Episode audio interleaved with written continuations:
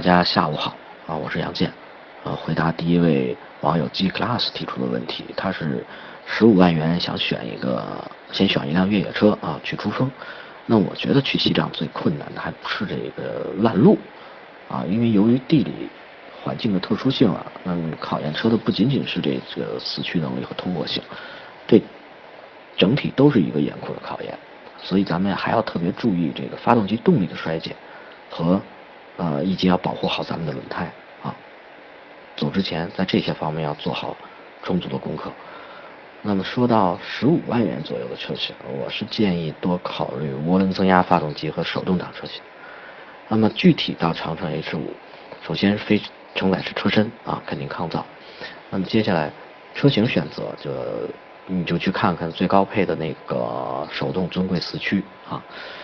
呃，不仅仅是多了几个配置，实际上。你差速锁不用额外选装，那么没推荐扭矩表现更出色的柴油版啊，是因为柴油版有些配置呃给给取消了啊，比如说后边的这个电源插口，那么这对于野外环境比较恶劣的地区来说，多一个插头那太重要了啊。还有一点就是 H 五上的 2.0T 发动机啊，就那个 4G63，技术非常成熟。啊，对于油品和环境的适应能力很强，这也是为什么 H 五并没有选择 H 八上那个动力表现更出色的 GW 四 C 二零的主要原因。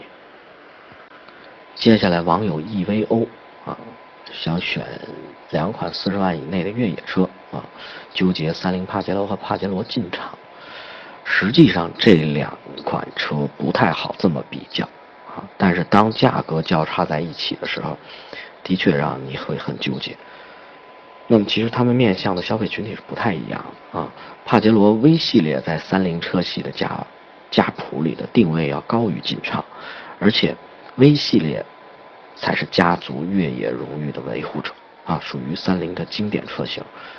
那么劲畅的前身是帕杰罗速跑，那么从这一代车型上看，三菱是啊。有意的让这两款车型在某些方面非常接近啊。那么帕杰罗 V97 呢是延续了之前的设计，外形你乍一看会有些臃肿，但你仔细观察，它又不失硬朗的线条。那那么它要的就是气势啊。车身采用了承载式，那么兼顾了行驶舒适性的同时呢，哎还具备一定越野性。那么底盘离地间隙要好于进场，所以它所。体现的是性能全面，那么劲畅二十一厘米的离地间隙其实也不错了啊，而且非承载式车身，那么接近角离去角也要好于 V97，呃是这样，如果你比较在意动力和越野能力，那么推荐劲畅啊，而且现在的优惠幅度不小，你就直接上顶配车型，性价比会更出色。今天的第三位网友张志芳啊。他是问威朗 1.5T 和君威2.0怎么选啊？这两款车比较挺有意思啊，因为君威肯定没法跟威朗比科技感、比配置啊。但作为传统意义上的中级车，其实还不是传统意义上的，应该说从09年这个君威整体换代的时候，就是把这个别克的中级车提升到了一个划时代的。那么它在行驶素质和空间上。一点都不比威朗差啊，甚至还会比它强，只是在一些设计、人性化设计啊，包括一些科技元素上会稍逊于威朗啊。你别看威朗又是增加，又是涡轮增压发动机和双离合变速箱啊，开起来也具备一定的运动特性。可你论日常的这种使用感受啊，底盘的调教，包括行驶的舒适性，呃，君威一点一点都不比威朗差。啊，而且你提到了这个君威的六档变速箱和这二点零发动机非常顺。哎，对了，这个君威的六档自动变速箱啊，跟这个二点零和二点四自吸的发动机配合是最顺。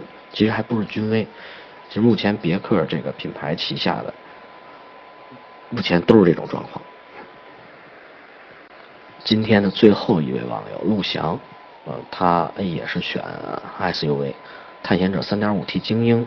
兰德酷路泽4.0低配和普拉多高配怎么选？啊，这是这这三款车里的动力性，探险者最强大了啊！越野性呢毋庸置疑，丰田这两款车强探险者太多了啊。